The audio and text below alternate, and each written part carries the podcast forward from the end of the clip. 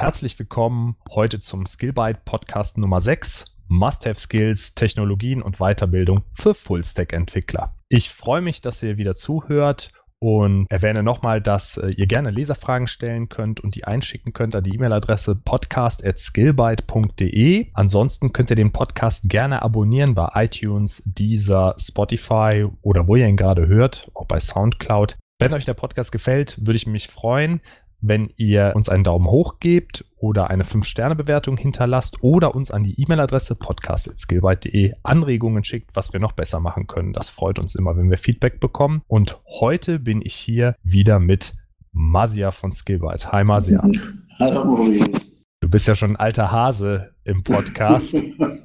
Im Podcast-Business, ja. Nein, aber ich freue mich immer, wenn du ähm, mein Gast bist oder wenn wir zusammen sprechen, weil ich das Gefühl habe, dass wir schon für unsere Zuhörer interessante Themen behandeln können, die unsere Zuschauer wirklich interessieren. Jedenfalls ist das mein Eindruck, ja. Ja, dem Feedback nach zu urteilen schon. Sind wir schon auf dem richtigen Weg.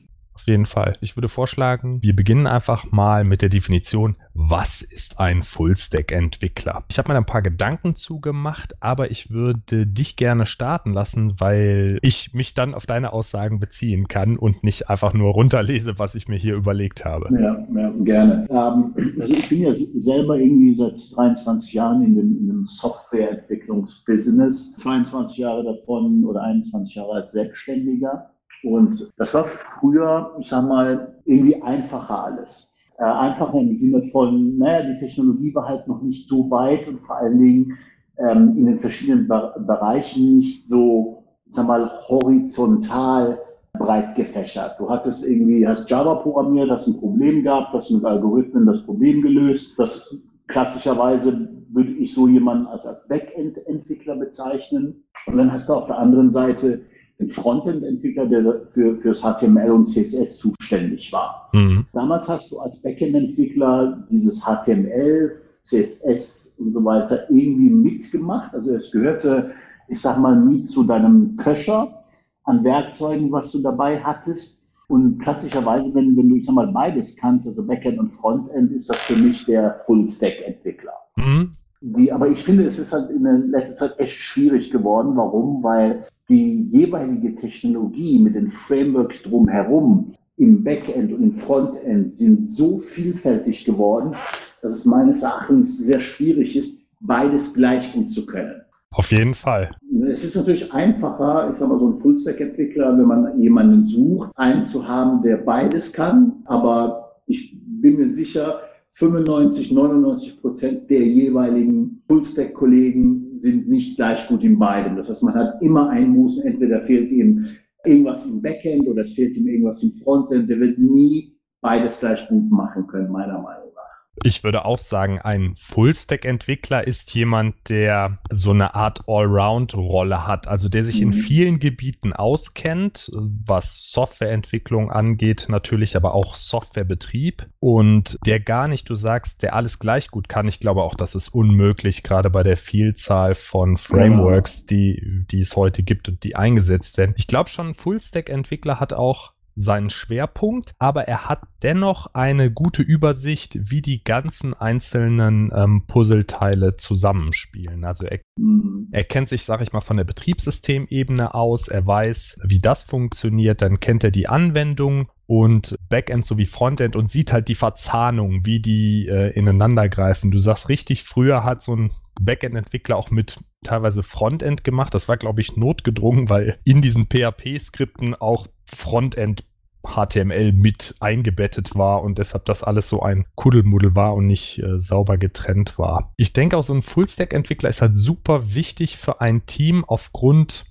also desto erfahrener, desto besser, weil er diese Übersicht hat und weiß, wie die äh, Komponenten zusammenspielen und dann schon im Vornherein oder während der Entwicklung darauf achten kann, dass man ja. ähm, an der Schnittstelle zusammentrifft, sag ich mal. Ne? Mhm. Ne? Dass die einzelnen Gewerke dann äh, an einem Strang ziehen. Was für mich auch ein Full-Stack-Entwickler auszeichnet, ist, dass er auf jeden Fall polyglott ist, also dass er in mehreren Programmiersprachen äh, sich zurechtfindet und halt natürlich auch da einen Schwerpunkt. Also man kann nicht alle Programmiersprachen dann gleich gut können. Du hast eben Backend-Entwickler gesagt. Ich denke, der Weg vom Backend zum Full-Stack-Entwickler, der wird wahrscheinlich häufiger mhm. beschritten werden als jemand, der Frontend äh, macht, dass der sich äh, quasi runter zum Backend weiterbildet. Und so haben diese Full-Stack-Entwickler eben, ja, haben schon einen Schwerpunkt und können eben in mehreren Programmiersprachen oder Universen äh, kennen sich da aus. Also mit Universum meine ja. ich zum Beispiel bei Java hast du ja nicht nur Java, sondern das ganze JVM-Ökosystem über Maven, die verschiedenen mhm. zigtausend Libraries, die man da ranzieht, Apache Commons oder Google Guava oder Spring. Und im .NET-Bereich gibt es das natürlich genauso. Ja. Das Ökosystem ist ja fast noch wichtiger als die Programmiersprache selber, weil wenn man eine gute IDE hat, dazu komme ich gleich noch, dann schreibst du ja gar nicht mehr so viel Code, sondern kriegst durch die Autocompletion relativ viel bei der Syntax quasi per Autocomplete schon vorgeschlagen, wenn du weißt, was du sagen willst. Man, du hast natürlich völlig recht. Ne? So ein Full-Stack-Entwickler gehört meines Erachtens in, in jedes Softwareentwicklungsteam, weil er im Prinzip im Zweifelsfall die Schnittstelle zwischen Backend und Frontend bilden kann. Er weiß äh, architektonischen Besonderheiten der jeweiligen Bereiche und, und kann, bevor da irgendwas schief läuft oder in die falsche Richtung läuft, kann er schon im Prinzip dafür sorgen, dass beide Teams in die richtige Richtung laufen. Mhm. Aber der Teufel steckt halt wie so oft im Detail. Ne? Ähm, also als Beispiel, wenn ich jetzt, ich sag mal, Angular nehme als, als äh, typisches Frontend-Projekt und, und äh, ich sag mal Java als Backend, äh, jetzt mal als Beispiel,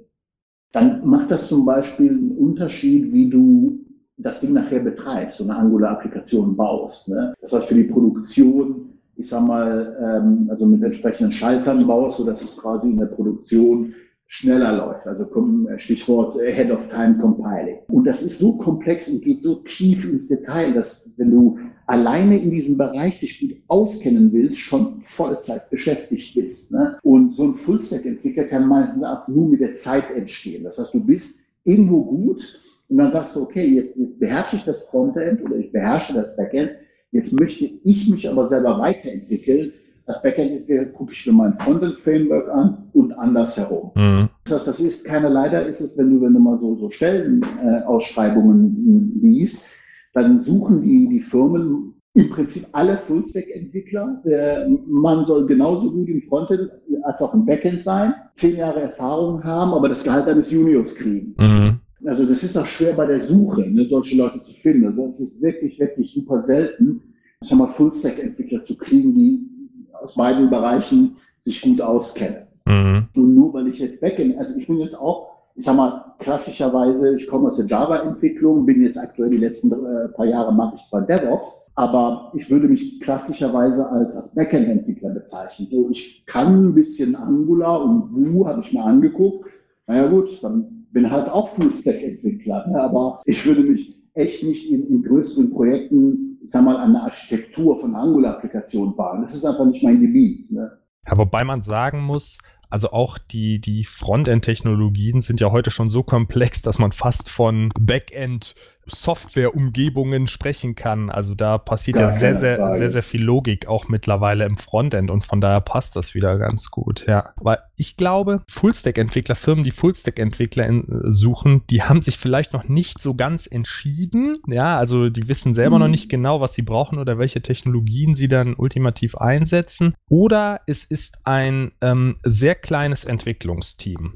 Da glaube ich, mhm. ist es mhm. auch von Vorteil, weil am Ende muss ja immer eine Anwendung rauskommen oder irgendein Tool. Und wenn das jetzt nicht ein Kommandozeilentool ist oder ein Konverter, der, ich sag mal, überhaupt keine Oberfläche hat, dann brauchst du eigentlich auch jemanden, der diese Präsentationssicht umsetzt. Und das sind ja meistens ja. Webentwicklungen oder bei Apps die Screens dann. Und ähm, dann ist man relativ schnell, dass man sagt, ach ja, dann hätten wir gerne einen Full-Stack-Entwickler. Ne? Also ist bei mir mhm. auch so. Ich sehe mich auch ein Stück weit als Full-Stack-Entwickler, wobei ich auch eine ganz klare Tendenz im Backend habe. Gerade auch wenn mich Kunden fragen, kannst du auch die Gestaltung machen, dass das schön aussieht? Sage ich immer, uh, also ja, ich kann einen guten Standard, setze ich da hin, keine Frage. Aber wenn ihr da wirklich gestalterisch euch austoben wollt, da gibt es einfach Menschen, die schneller äh, und besser sind als ich. Ich glaube, das ist nochmal ein dritter Bereich, Webdesigner. Das ist nochmal, ich glaube, nochmal was anderes als als Frontend-Entwickler. Ja, es geht, Frontend-Entwickler ist ja, das ist jetzt die Frage, wenn du völlig gestalterische Freiheit hast, dann fange ich zum Beispiel an und nehme ein Twitter Bootstrap und baue halt einfach die Masken, dass sie einigermaßen ordentlich aussehen. Jetzt für eine Firmenanwendung, wenn du allerdings so Photoshop-Designs bekommst und jemand sagt, das möchte ich gerne als HTML umgesetzt haben, das wäre klassischerweise so die Frontend-Entwickler-Rolle. Mhm dann ist das ein anderer, anderer Arbeitsschritt, bei dem ich persönlich jetzt auch nicht so schnell bin, einfach weil ich nicht so ein gutes Auge habe. Aber ähm, am Ende erzeugst du halt HTML und CSS-Code aus entwicklungstechnischer Sicht. Mhm. Was mir auch aufgefallen ist, ist, dass Full-Stack-Entwickler, da sie mit mehreren Gewerken in Kontakt kommen und auch öfter im Fachbereich dann sprechen, weil sie dann auch gefragte Ansprechpartner sind und man sagt, Mensch, der kann sich da in beide Frontend, Backend Sachen hineinversetzen, dass sie oft mehr kommunizieren müssen und auch ganz gut da drin sind, weil sie eben mit dem Kunden sprechen oder mit dem Auftraggeber sprechen und das dann für die äh, anderen Teams, Teammitglieder runterbrechen können. Okay, also haben wir quasi erklärt, ein Fullstack-Entwickler kennt sich, um das zusammenzufassen, kennt sich im Backend wie im Frontend aus, aber ich glaube, man kann sagen, hat auf jeden Fall einen Schwerpunkt. Ja, würde ich auch so sehen. Manche Tools haben ja gar kein Frontend. Ne? Wir haben es ja eben schon angesprochen, so ein Kommandozeilen-Tool oder so ein Datenbankskript, was einfach nur Daten aufbereitet oder verändert. Da würde man dann wahrscheinlich von Backend-Entwickler sprechen, auch wenn das ein Full-Stack-Entwickler macht.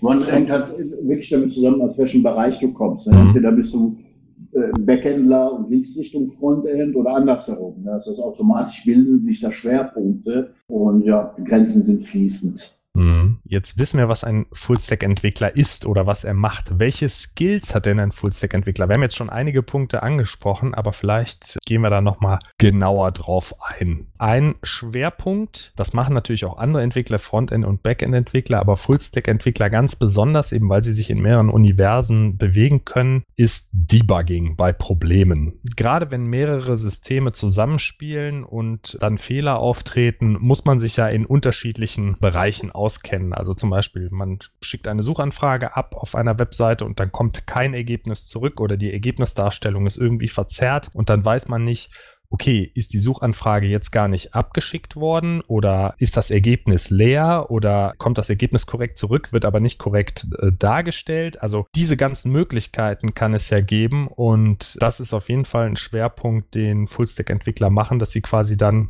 sich wie ein Maulwurf durchbohren durch die Anwendung, um zu gucken, okay, woran liegt das denn jetzt? Das hängt im Prinzip mit einem weiteren Punkt zusammen, dadurch, dass ja der Trend also schon längst da ist, dass das ähm, Frontend und Backend völlig voneinander unabhängige, ich sag mal, Domänen sind und auch eventuell unterschiedliche Software ist. Und äh, dann müssen sie irgendwie miteinander ja kommunizieren. Ne? Also ähm, klassisch REST-Protokoll, ähm, äh, also über, über, HTTP. Das heißt, du musst dich als, als Full-Stack-Entwickler auch entsprechend in einigen Kommunikationsprotokollen auskennen, im Speziellen natürlich HTTP, damit du weißt, was da los ist und wo du nachgucken kannst, wenn was nicht funktioniert und, und auf was du achten musst. Das heißt, ja, also ein bisschen so, ich sag mal, Netzwerk und Internetprotokolle gehört auch dazu. Auf jeden Fall. Auch die da sind wir wieder beim Debugging, dass man im Browser, also hier Chrome oder Firefox, eben die Debugging-Tools verwenden kann, wo man dann ja genau ja. die, die Netzwerkkommunikation oder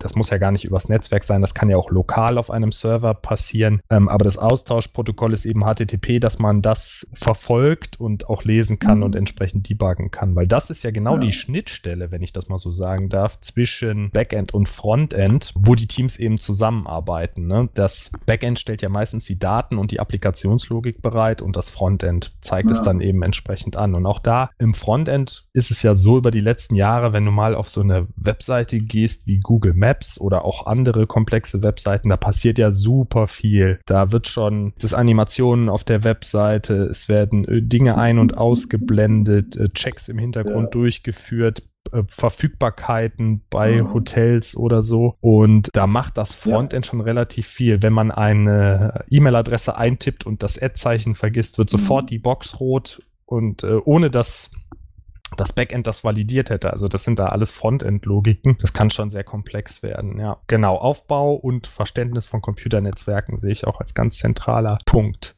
Auch meiner Ansicht nach sollte ein Full-Stack-Entwickler und natürlich auch ein Backend-Entwickler Ahnung haben von Datenbanken, also mhm. SQL-Datenbanken und NoSQL-Datenbanken. Wie werden die Daten da abgelegt? Was für Implikationen hat das, äh, wenn ich die Daten zum Beispiel in einem RDBMS äh, ablege, also in einer relationalen Datenbank? Wie, wie setze ich da die Schlüssel, Fremdschlüssel, Primärschlüssel? Was, wie hängt das zusammen? Auch um eine Anwendung zu debuggen, aber auch um eine Anwendung überhaupt erst erstellen zu können. Ja, diese ganze Datenhaltung ist ja, ist ja essentiell für ähm, ja, im Grunde jede Anwendung. Was noch wichtig ist, sag mal, jetzt ist es, glaube ich, sogar unabhängig von entweder, du, ob du Frontend- oder Backend-Entwickler bist, aber ich finde, jeder gute Entwickler sollte auch mit einer Shell umgehen können.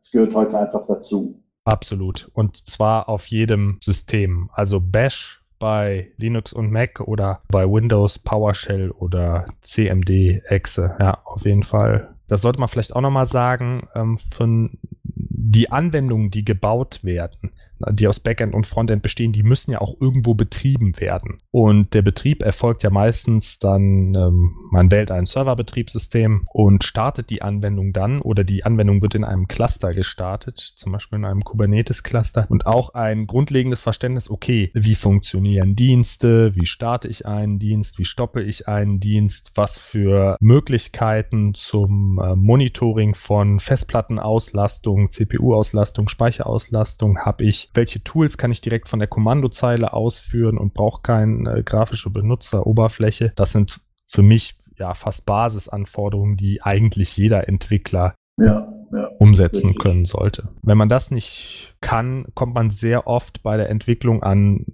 Punkte, wo man dann einfach nicht weiterkommt oder jemand anderen fragen muss, um da Hilfe zu bekommen. Eben gerade auf dieser Betriebssystemebene. Ja, vor allen Dingen, wenn du äh, den Trend DevOps mal, mal betrachtest, immer mehr Unternehmen shiften quasi ihre alten, eingestaubten Admin-Strukturen hin Richtung DevOps, also agilen Infrastrukturen, wo quasi bei jedem Push da irgendwas gebaut wird, deployed wird, also Stichwort Continuous Integration, Continuous Deployment oder Delivery. Mhm. Und äh, es ist immer mehr von den Entwicklern gefordert, auch sich Richtung Admin auszukennen. Das siehst du allein schon an den, an den Stellenanzeigen. Docker-Kenntnisse von Vorteil, Kubernetes-Kenntnisse von Vorteil. Das heißt, da tut sich jeder Entwickler gefallen, wenn er, wenn er in diese Richtung denkt und, und seine Skills weiterbildet. Da müsste man fast sagen, da gibt es schon eine, kommt eine neue Gattung Full-Stack plus Admin oder sowas. Ja. Also der, der, der Full-Service-Entwickler, muss man dann fast sagen. Full-Stack-Ops. Ja, Full, Full Stack Ops. das gefällt mir. Nee, weil es ist natürlich, die Kunden musst du ja sehen, wenn die einfach nur fachliche Anforderungen haben, die am Ende, wie das alles zusammengebaut ist, ist ja fast äh, oder für den Business Case fast egal. Hauptsache, es wird stabil betrieben und zuverlässig. Und wenn ich, ähm, man kennt das, man entwickelt eine Anwendung, ich sag mal, für 10 Transaktionen in der Minute und äh, drei Jahre später werden 500 Transaktionen damit durchgeführt, weil einfach das äh, System erfolgreich war und benutzt wird. Dann wird es noch für einen anderen Workflow benutzt und wächst halt dynamisch. Und wenn man das nicht so ein bisschen mitdenkt, dann läuft man Gefahr, sich in so eine technologische Sackgasse Sackgasse zu bewegen. Und das sollte man nach Möglichkeit ja auch antizipieren. Und dafür sind diese Ops-Kenntnisse wichtig, dass man dann ja. eben die Anwendung so containerisiert, dass man eben zur Not auch mit mehreren Servern gleichzeitig äh, daran arbeiten kann. Ja, was für mich noch ein ganz wesentlicher Skill ist, den jeder Fullstack-Entwickler und jeder Entwickler und jeder Admin und jeder im Technologiebereich eigentlich haben sollte, ist der Wille zur Weiterbildung, weil es bewegt sich alles so schnell. Und das ist nicht nur im Frontend so, das ist im Backend so, das ist auf der Operations-Seite so, das ist auf der Methodenseite so, ja. Äh, das ist auf der Tool-Seite ganz besonders so, dass äh, Projekte im ja, Jahresrhythmus äh, sterben und neu aufgelegt mhm. werden oder ganz, ganz große Verschiebungen, krasse Verschiebungen in diesem Ökosystem stattfinden. Ne? Hortonworks ist von Cloudera gekauft worden, Docker ist letzte Woche von einem anderen Anbieter gekauft worden. Ja. Amazon hat letzte Woche einen Marktplatz für Daten in Betrieb genommen, also wo man wirklich Datenpakete kaufen kann äh, von, was habe ich gesehen, für 90.000 Dollar im Jahr kriegst du Zugriff auf alle Besucher, die bei Foursquare bei McDonald's einchecken. So, und da kannst du dann Analysen drauf machen auf diesem Datensatz, um weitere Erkenntnisse daraus zu ziehen. Oder von mhm. ähm, Konzertbesuchen in ganz Europa gibt es einen Datensatz. Jeder, der eine Konzertkarte gekauft hat, ist natürlich anonymisiert, aber ähm, kannst du halt gucken, wie sind da Dynamiken. Ja. Jemand, der auf ein Konzert von Band A geht, geht zu einer gewissen Wahrscheinlichkeit auch zu Band B, C, D und daraus lässt sich dann erkennen, wie, wie vielleicht aktuelle Musiktrends äh, für Werbung ja. genutzt werden können oder so. Ja. Wir sind jetzt schon so ein bisschen bei den Technologien angekommen, die Fullstack-Entwickler einsetzen. Wir, die Skills haben wir jetzt genannt, also Debugging, Kenntnisse von Computernetzwerken, Internet, Datenbanken. SQL finde ich auch einen ganz zentralen, ja, zentrale Sprache, die man in jedem Fall beherrschen sollte. Äh, nicht, vielleicht nicht nur als Fullstack-Entwickler, sondern auch als Frontend-Entwickler, weil man immer wieder damit in Kontakt kommt. Welche Technologien ganz konkret setzen denn Fullstack-Entwickler ein? Da, ich habe schon Angst, dass ich da jetzt einen riesen Glaubenskrieg vom Zaun breche. Aber ich denke, so auf unterster Ebene Betriebssysteme, also Linux, Mac, Windows, damit sollten Sie sich auf jeden Fall auskennen und du hast es eben schon gesagt, fit auf der Kommandozeile sein. Ja, also ich tendenziell würde tendieren, also, also das ist auch mein Schwerpunkt, ähm, mehr zu Linux, weil damit hast du ja. zumindest mal Mac äh, und also persönlich äh, arbeite ich auf dem Mac und serverseitig bei Kunden auf Linux-Maschinen. Mhm. Ähm, mit Windows habe ich persönlich ganz, ganz wenig Berührungspunkte. Ja, ist bei mir ähnlich. Ja, also insofern für mich steht die Entscheidung fest oder äh, ich habe mich entschieden. Äh, aber genauso gut kann man natürlich unter Windows arbeiten, zumal Windows jetzt mit seinem Subsystem für Linux ein, ich will nicht das Wort adäquat nutzen, aber ich sage mal ein, ein brauchbares Linux-System, aber nichtsdestotrotz musst du dich natürlich mit Linux auseinandersetzen. Hm. Also Schwerpunkt sehe ich eher Linux, weil gerade viele Server auf Linux laufen.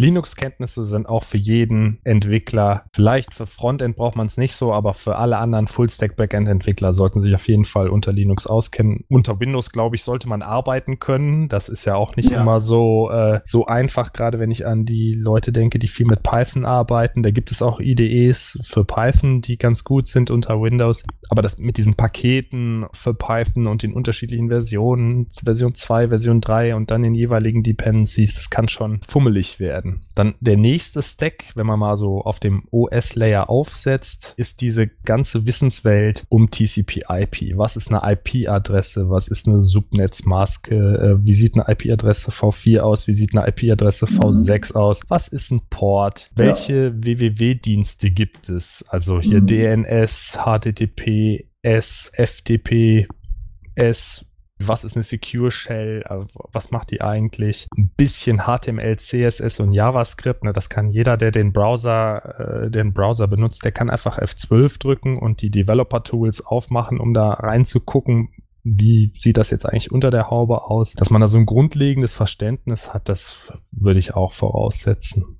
Ja. Scripting, Bash bei Linux, Mac und Windows Subsystem für Linux. Äh, diese neue Emulation ist es nicht, sondern es ist, glaube ich, wirklich der Linux-Kernel ist so umgebaut worden, dass er, glaube ich, auf die Windows-API die Kommandos von den Linux-Tools einfach durchreicht und das funktioniert ganz gut. Aber Bash-Skripte sind ja allgegenwärtig oder eben in der .NET-Welt oder auf der Win in der Windows-Welt wird auch viel mit PowerShell gemacht. Ich finde es ein bisschen umständlich, mit PowerShell zu arbeiten, mit diesen CMD-Lets. Aber ich glaube, das ist nur eine Gewohnheitssache. Ich arbeite halt 99% mit Bash und wenn ich dann mal ein PowerShell-Skript anpasse, dann ah, ja, bin ich einfach nicht so flü flüssig da drin. Also ich will nichts gegen die PowerShell sagen, weil ich sie einfach nicht dahingehend kenne, dass ich sagen könnte, da ist das eine besser als das andere. Ja.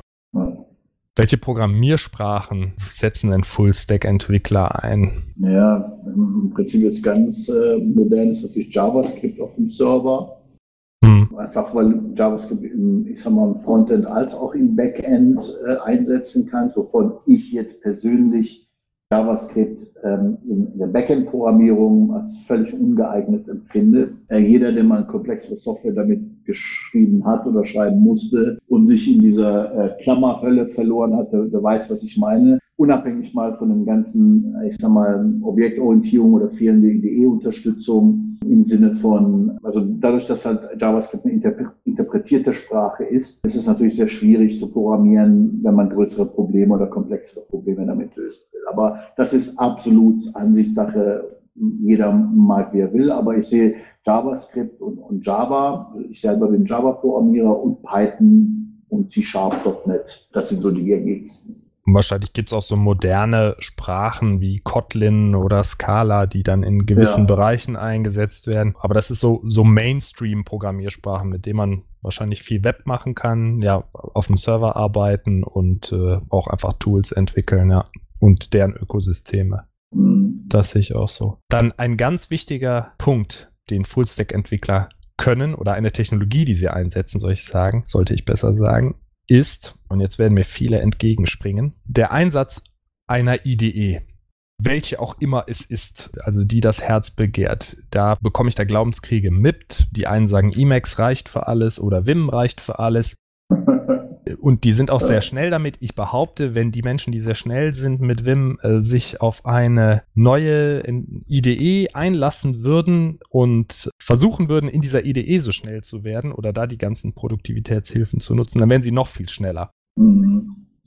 Ja. Weil es ist so, ja, ich meine, bei statisch typisierten Sprachen kriegst du eine Hilfe zu den Typen, wenn du es brauchst. Du siehst sofort, ohne mhm. dass du was kompilierst, wo Probleme liegen oder wo, wo man einen Fehler getippt hat. Du weißt nicht mehr, mh, hm, hieß die Methode find oder find first oder find at. Du drückst Punkt und der bietet dir alle Möglichkeiten an. Also ja. Und, und das ist nur, das sind ja nur die Basissachen. Von den Refactorings will ich jetzt mal gar nicht anfangen. Also wenn man eine Variable umbenennt oder eine, eine Klasse umbenennt, dass er sofort erkennt, ah, okay, da muss ich die überall umbenennen und auch den, den, die Code-Dokumentation kann ich nachziehen und in den Tests kann ich das nachziehen. Also das ist ja, ist ja Wahnsinn, wenn man das nicht mit einer IDE macht. Und da, wie gesagt, welche IDE, da lasse ich ja auch gerne mit mir sprechen. Aber ich glaube, man muss wenn man in einem Ökosystem entwickelt, sollte man sich die IDEs dieses Ökosystems angucken und dann da entsprechend äh, diese auch in Anspruch nehmen. Und wenn es nur Microsoft Visual Studio Code ist, was ja frei verfügbar ist mit den entsprechenden Plugins für den eigenen Umgang. Ja. Code-Versionierung, auch eine ganz wichtige und zentrale Technologie, die jeder Full-Stack-Entwickler beherrschen sollte. Da hat ja Git in den letzten Jahren allen anderen, das kann man glaube ich so sagen, das Wasser abgegraben. Also ganz alte Projekte nutzen noch Subversion vielleicht, aber im Grunde hat Git alles verdrängt. Sogar Microsoft benutzt der Git für die Windows-Quellcode-Verwaltung. Mhm. Auch was ist ein Branch, wie merge ich das, wie mache ich einen Release-Tag und grundlegende Kooperation mit Git. Definitiv. Sollte man können. Must have. Ja, auf jeden Fall. Datenbanken, SQL, das habe ich eben schon gesagt, also die Abfragesprache für relationale Datenbanken sollte man auf jeden Fall beherrschen auch schadet es nicht, wenn man äh, sich mal mit diesen Datenbanken beschäftigt hat. Also MariaDB oder MySQL, Postgres, Oracle, MS SQL Server, da gibt es ganz, ganz viele. Auch wichtig halte ich die Verwendung von äh, REST APIs. Marcia, das hattest du ja eben mhm. auch schon gesprochen, also dieser Schnittstelle von Frontend und Backend für NoSQL-Datenbanken oder Dokument-Store-Datenbanken, ne, wie MongoDB mhm. oder Elasticsearch, wo du einfach ganze JSON-Dokumente abspeichern kannst. Oder, oder dann natürlich auch wieder rausbekommen kannst und danach suchen kannst oder nach verschiedenen Schlüsseln suchen kannst. Das ist ja seit fünf Jahren werden solche Systeme häufig genutzt und die Verwendung nimmt eher zu, weil man eben auf diese Datenbanksysteme genauso einfach zugreifen kann wie einfach auf ein Backend-Endpoint aus dem Frontend. Ja. Dann würde ich auch sagen, ein Full-Stack-Entwickler sollte sich grundlegend mit den Cloud Services auskennen. Also was ist Amazon Web Service? Welche Dienste werden da angeboten? Wie verwendet man die? Oder auch von anderen Konkurrenten, also von der Google Cloud oder der Microsoft Azure Cloud. Nicht jeden Dienst kann man da ausprobieren und kennen, weil dafür entwickelt sich da auch viel zu viel. Aber dass man grundlegendes Verständnis hat, wie funktioniert die Cloud und welche Services sind da verfügbar, weil man das einfach braucht, um Entscheidungen zu treffen, möglichst effiziente Technologie zu verwenden. Ja, also zumindest mal, ich sag mal, die, die grundlegenden Dienste kennen. Ne? Also was ist die, äh, was ist eine EC2 bei Amazon? Mhm. Also wirklich einfach nur die Basic-Dienste, damit man versteht, wenn, wenn ein Architekt sich über, über den Betrieb ähm, der Software unterhält, dass der Entwickler weiß auch, worum es geht und, und was die Vor- und Nachteile gewisser Technologien sind. Auch hier, ne, klar, man kann nicht in jedem Bereich so tief eintauchen, aber ich sag mal, in ein, zwei Gebieten sich richtig expertentechnisch auszukennen in, und in anderen Bereichen unter die Decke schauen können. Also was bedeuten die einzelnen Begriffe einordnen können, damit fährt man ganz gut. Ja, genau. Und dann ist es ja auch so, wenn man diese Metasprachen, ich greife jetzt einfach nochmal SQL raus oder REST mhm. raus, beherrscht und dann kommt eine neue Datenbanktechnologie heraus, dann nutzt diese ja häufig die ähm, bereits etablierten Sprachstandards oder äh, Kommunikationsstandards, sodass man da direkt aufsatteln kann und nicht alles von null lernen mhm. muss, sondern nur so peu à peu diese neuen Technologien eben mit aufgleisen kann. Ja. Ich glaube, die Container-Technologie Docker kann man auch absolut dazu zählen. Absolut. Als notwendige Technologie für Full-Stack-Entwickler, wenn man auf dem Notebook einfach schnell was installieren möchte. Es gibt ein Docker-Image. Man installiert sich nicht sein Notebook kaputt, indem man sich da irgendwelche Abhängigkeiten äh, draufschmeißt, die, die sein System äh, beeinträchtigen. Oder man möchte drei, vier Versionen einer Softwarekomponente nebeneinander ausprobieren. Dann kommt man um Docker kaum drumherum. Die, die alte Version vor Docker, würde ich sagen, ist die klassische virtuelle Maschine hier mit VirtualBox und Co. Äh, die man gestartet hat, um äh, dann in der virtuellen Maschine irgendwas auszuprobieren oder an den Start zu ja. bringen. Ja. Genau. Das ist ja fast, wenn man so sagt, so auf dem lokalen Entwicklungsrechner kann man fast sagen, die Docker-Container wirken fast wie virtuelle Maschinen, mit dem Unterschied, dass man die dann auch direkt auf dem Server mhm. deployen kann, wenn man die Konfiguration eben entsprechend einstellt. Ja, das sind die meiner Ansicht nach relevantesten Technologien für Full-Stack-Entwickler und dann haben wir noch einen Soft Skill. Und zwar würde ich sagen, mhm. die Projektmanagement-Methoden Kanban und Scrum, die ja allgegenwärtig von also ich glaube, ich hatte noch kein Projekt, was eine andere Methodik benutzt hat, dass man weiß, was Story Points sind, was ein Task ist, was eine Retro ist, was ein Sprint ist, dass man sich ähm, in diesem Kontext eben auskennt, einfach um das Vokabular drauf zu haben, sich in der Projektplanung unterhalten zu können oder zu, zu wissen, was ist, sind denn jetzt meine Aufgaben und was muss ich machen. Ja, das ist jetzt auch nicht Full-Stack-Entwickler spezifisch, sondern Backend, Frontend und auch der Projektmanager, die sollten da Bescheid wissen. Dann haben wir noch einen Punkt und zwar Weiterbildung. Wie bilden sich Fullstack-Entwickler weiter? Also ich selber bin, bin Autodidakt Sprich, ich gucke mir sehr gerne Online-Kurse an oder Bücher. Es gibt ähm, zum Beispiel Abo-Dienste Safari Online, das ist initiiert von O'Reilly, wo jetzt andere Publisher noch unter einem Dach quasi alle ihre Bücher publizieren und du bekommst für einen Betrag von 10 oder 20 Dollar im Monat, äh, hast du Zugriff zu all den Büchern, wo du, ich sag mal, für ein spezifisches Problem ah, okay. nachschauen kannst, suchen kannst aber auch einzelne Bücher durchnehmen kannst. Und wenn du mal hochrechnest, das sind knapp 300 Dollar im Jahr für eine Fortbildung und dann Zugriff auf so viele Bücher, auf so viel Wissen, finde ich gigantisch. Dann habe ich, glaube ich, die Hälfte von allen Udemy IT-Kurse gekauft. Ja, wahrscheinlich schon mehr, aber ja. ja, keine Ahnung. Also ich, ich, bilde mich einfach auch sehr gerne fort. Mhm. Ich will wissen, was technologisch, wenn irgendwas rauskommt, will ich sofort Bescheid wissen. Ne? Worum geht es da? Kann ich es gebrauchen? Kann es einen Kunde gebrauchen? Ich muss als Berater einfach mehr wissen als jeder andere im Raum. Das ist, das ist mein Credo. Deswegen stürze ich mich natürlich auch auf Technologie und äh, aufgrund der Erfahrung kann ich das so ein bisschen einschätzen. Hat das Zukunft? Hat das nicht Zukunft? Kann ich das äh, links liegen lassen? Ist vielleicht ein Hype? Und ja, guck dann, was ich für meinen, ich sag mal, Berateralltag gebrauchen kann. Ja, wie kann ich diese neue Technologie einordnen in das bestehende Ökosystem? Ja, ich glaube, genau. das ist auch ganz wichtig. Ne? Also diese Online-Lernportale Udemy und Lynda, ich weiß nicht, wie es dir geht, aber ich habe fast den Eindruck, dass wenn man da so einen Kurs macht, also vier, fünf, sechs Stunden, je nachdem, aber es gibt auch teilweise über 15-stündige Kurse, das ist fast effektiver, als wenn man ein Buch zu dem Thema liest. Es ergänzt sich. Also der eine äh, ist lieber, weißt du, visuell äh, der andere braucht eine Anleitung, der mhm. andere äh, liest das und wiederholt das im Kopf, der andere, keine Ahnung, also es gibt halt unterschiedliche Lerntypen und jeder kommt mit das anderen zurecht.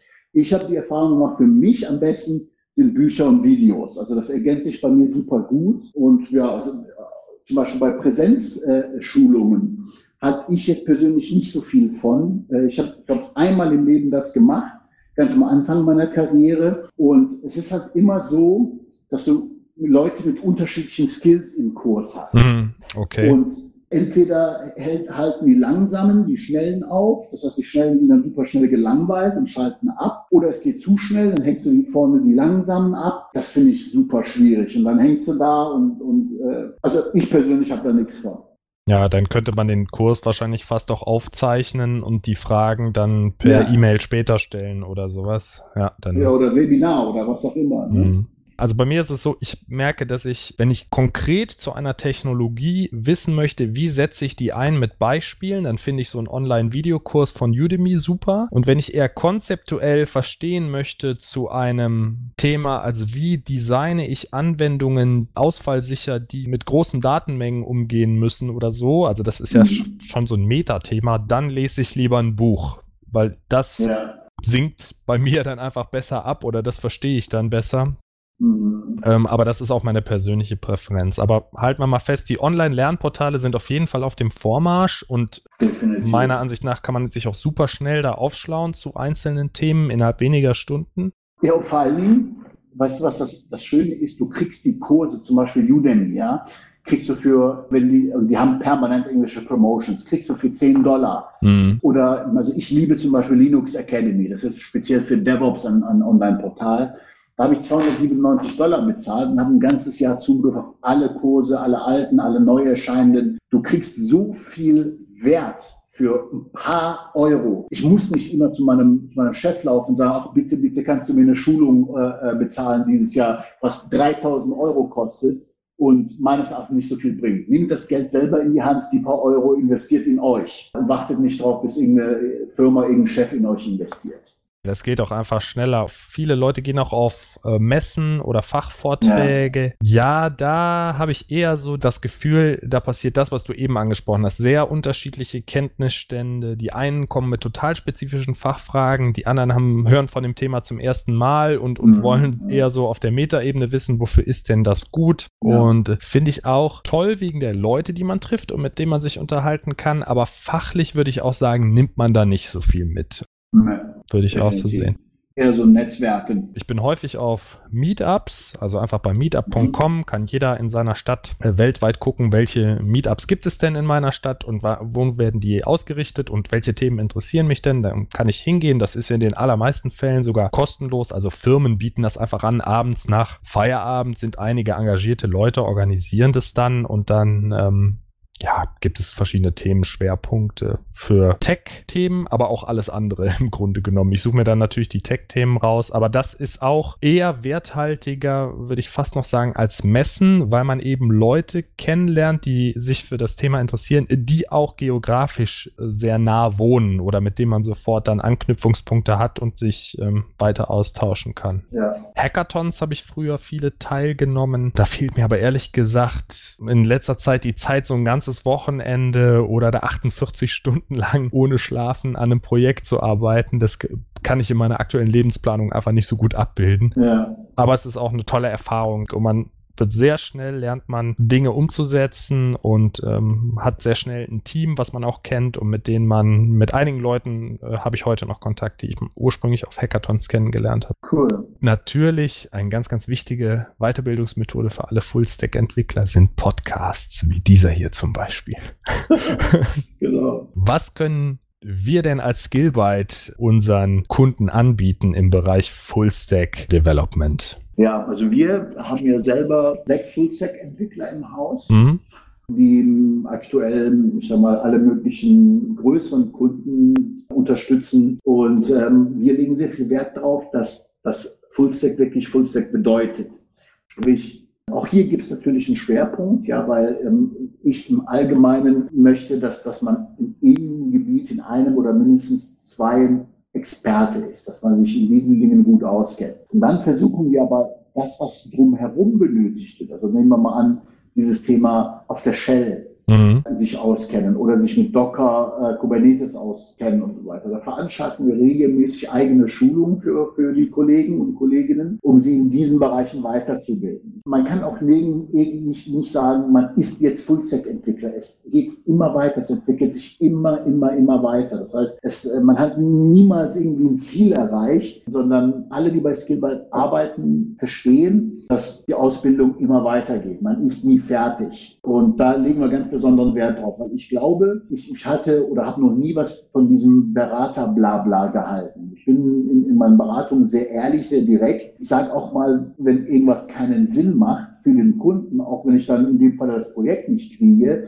aber ich weiß, dass er mit einem guten Gefühl nach Hause geht und sagt, hey, die Jungs haben uns geholfen, die haben uns bewahrt vor irgendwas. Und wenn sie das nächste Mal irgendwas brauchen, dann kommen sie, weil sie Vertrauen gewonnen haben. Mhm. Ich hatte mal einen Projektauftrag, das wäre, ich sag mal, mindestens ein halbes Jahr gegangen. Ich bin rein und habe auf einen Tag das Projekt gestoppt, weil ich gesehen habe, was da für, für ein Chaos herrscht und habe gesagt, Leute, das macht keinen Sinn, ihr verbrennt hier nur Geld. Stoppt, geht nochmal in euch, setzt das nochmal neu auf, auch wenn ich in dem Moment nicht selber da rausgekickt habe. Mhm. Aber das war es mir wert, weil ich weiß, der Kunde kommt irgendwann, wenn er Ressourcen braucht, zu mir und fragt nach.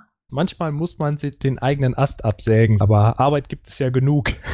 Von daher ja, ja, ja, mache ich auch auf jeden Fall lieber sinnvolle Dinge, die Leuten wirklich helfen oder die Kunden wirklich helfen. Es ist ja bei uns auch häufig so, dass wir, wenn wir von außen kommen, erstmal so eine Art Projektanamnese machen. Ne? Wir haben noch unseren unverstellten Blick und können dann sagen, oh, guck mal hier, guck mal da. Da kann man vielleicht noch was äh, optimieren. Oder auch, es läuft schon super, total klasse, freue ich mich immer. Und mhm. ähm, unsere Kunden sind ja meistens Großkonzerne, die sehr komplexe Systeminfrastrukturen haben und auch sehr komplexe Problemstellungen. Also es ist ja nicht so, Tool A läuft nicht, sondern in Kombination mit Kerberos und äh, dieser Cluster-Technologie und äh, dieser OS-Version und dieser Java-Version und diesen allen Anforderungen haben wir folgendes Problem der Skalierbarkeit oder sowas. Also das mhm. ist ja mhm. schon hochgradig individuell. Und da macht es natürlich Sinn, dass wir als Full-Stack-Experten dann da ein Gesamtbild haben und dann auch flexibel einsetzbar sind, weil man von vornherein gar nicht so genau weiß, okay, wo liegt denn jetzt das eigentliche Problem? Manchmal. Ja, richtig. Manchmal ist es eine Datenbankgeschichte, wo man dann Knoten auflösen kann. Also teilweise ist es ja nur eine Einstellung, äh, die dann schon Besserung bringt. Einmal habe ich eine Software von Java 6 auf Java 8 migriert und habe, ich glaube, ich habe ungefähr eine Woche daran gearbeitet und hatte einen Performance-Vorteil von 30 Prozent hinterher. Ui. Einfach nur durch die Umstellung auf eine modernere Runtime, genau, und die damit einhergehenden Verbesserungen. Also ich habe auch ein paar Libraries dann aktualisiert, dass sie dann eben mit Java 8 funktionierten. Okay.